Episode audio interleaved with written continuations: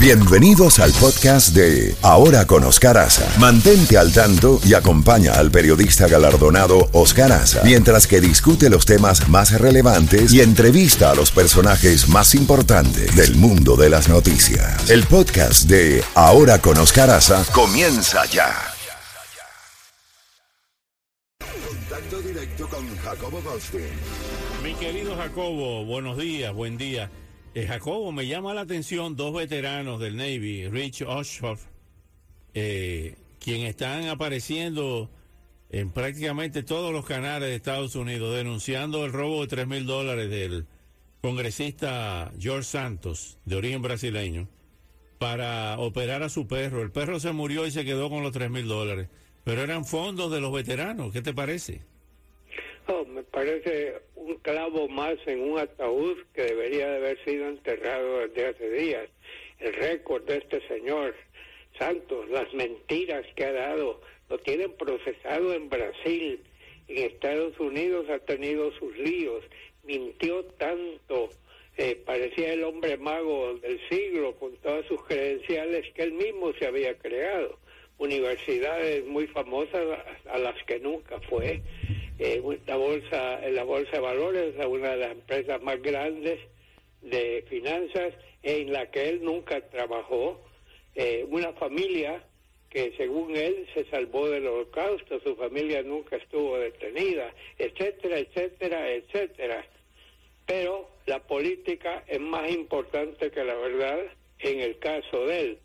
Los republicanos necesitan ese escaño el hombre ganó las elecciones por un buen margen, pero el que ganó las elecciones no es el señor Santos, es el señor Santos inventado, que no existe. Una figura que él forjó, que como yo no sé por qué no lo nombraron presidente de la nación, con todo el récord increíble que él se había dado, que no existía.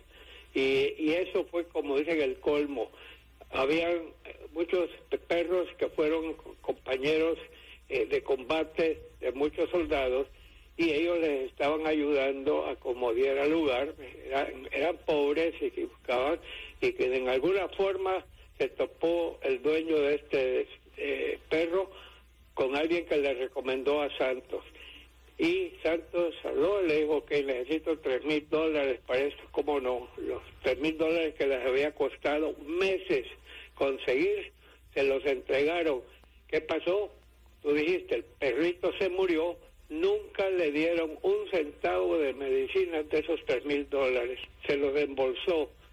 Y sin embargo, ya el, colmo de los colmos, ayer lo nombraron o antier a dos comités del de la Cámara de Representantes que son importantes, como una señal, no, necesitamos a ese tipo si nos lo quitan hay que ir a elecciones y con lo que este tipo ha hecho no hay forma humana que gane un republicano esas elecciones, entonces se están haciendo los locos y pretendiendo que ellos no tienen culpa que el pueblo lo eligió. La culpa está en cómo están procediendo. Jacobo, hablando de otras cosas, ayer vimos la conferencia diaria del presidente de México, Andrés Manuel López Obrador, y quedé petrificado porque el Chapo Guzmán le escribió una, mandó una carta o hizo un pedido al presidente de México para que lo extraditaran otra vez, pero para México. o sea, eh, una, una extradición al revés. Eh, y el presidente de México, en su estilo tan lento, yo le he puesto el rey de la velocidad lenta, ha dicho que iba a hablar con su ministro de Relaciones Exteriores, Marcelo Ebrar, que todos dicen que es su cachorro para las próximas elecciones. Marcelo Ebrar dice, vamos a averiguar con Marcelo para ver si existe, cuáles son las posibilidades que existen. ¿Cómo es posible que hayamos llegado a estos niveles en que un presidente de un país tan importante como México considere la petición del mayor delincuente y narcotraficante vivo en el mundo. ¿Cómo es posible eso? Eh, no lo sé. lo posible es que lo tomen en serio y no hay forma humana que Estados Unidos se lo va a mandar. ¿Sabes por qué? Porque ya se ha fugado tantas veces en México que debería ser, se habla mucho del, Señor de los Cielos, este debería ser el Señor de los Escapes. digo, es prácticamente dándole otra oportunidad al Chapo de, poder escaparse otra vez. En Estados Unidos no se puede escapar ni queriendo, ahí lo tienen tras una barra de concreto. Así que, pero, pero nuevamente volvemos a lo político. ¿Qué significa que quizás, como diciendo los mexicanos, tenemos el derecho de nosotros juzgar, sí, de nosotros dejarlos escapar sería una frase más propicia y, pero como te digo, Marcelo Ebrard, si no me equivoco, fue alcalde de la Ciudad de México. Sí, sí. momento. Gobernador de México. Pero lo que te digo, yo no puedo entender esas cosas, pero las estamos viviendo, como lo de Santos. Oscar, es, es, una vergüenza para el Partido Republicano tener que hacerse los locos, porque el, nuevo jefe de la campa de la bancada y el nuevo presidente de la Cámara de, Representantes, vimos en la, en la televisión el día que él necesitaba 20 votos de sus correligionarios, cómo a cada uno de ellos le daba lo que le pedía. Ya tenía varias personas en, ¿cómo te diré?, en, comité, en comités importantísimos de ese grupo. O sea, ellos van a ser los que mandan, no él. Y, y, sin embargo, ahí estamos viendo eso entre nuestros estamos viendo, y esto verdaderamente, ¿qué tiene que ver? Eh, eh, ¿qué, ¿qué, excusa puede encontrar eh, si es que si es que le quiere encontrar la luz? Dudo mucho que Estados Unidos se los mandaría. Así es, Jacobo. ¿Qué, más tenemos? Eh, bueno, no hablamos de que eliminaron a los Dolphins el, domingo pasado.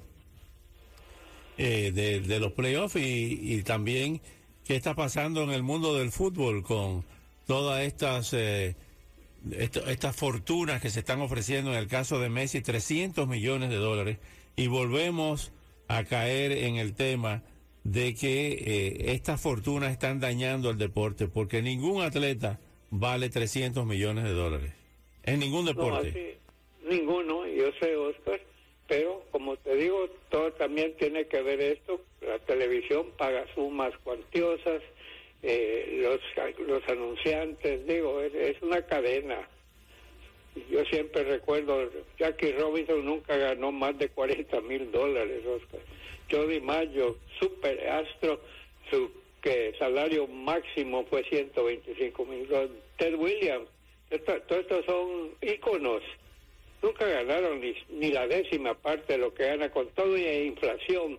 Los salarios en aquel entonces eran, yo diría, un 25% de lo que son hoy en día en cuanto al valor del, dólar. Y yo no sé, te lo digo sinceramente, se me hacen, como dicen, niños mimados, que cualquiera con tal de que se ponga el uniforme y exige 5 millones de dólares.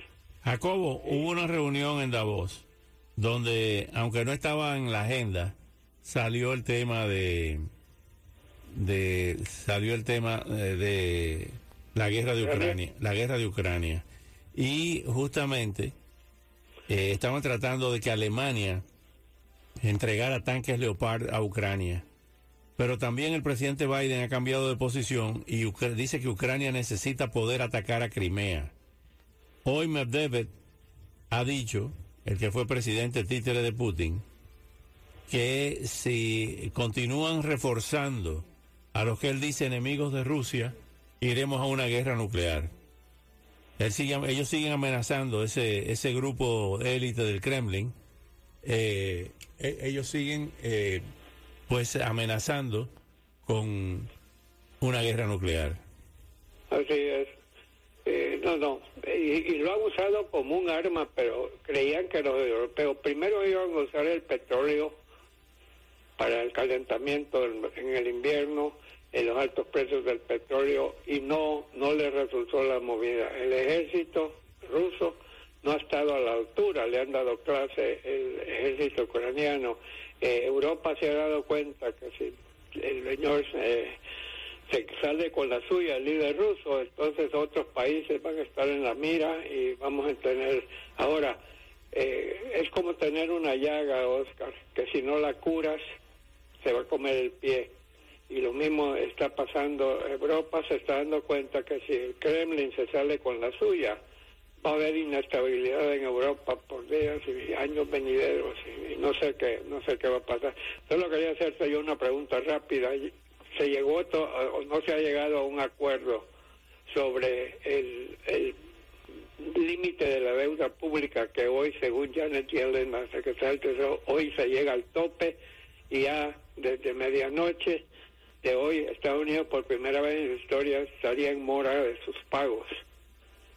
Imagínate hasta, los cheques del Social Security. Todo, se ha venido un desmadre que no se lo deseo a nadie, perdón la frase, pero es la más oportuna. ¿Y cómo se llama?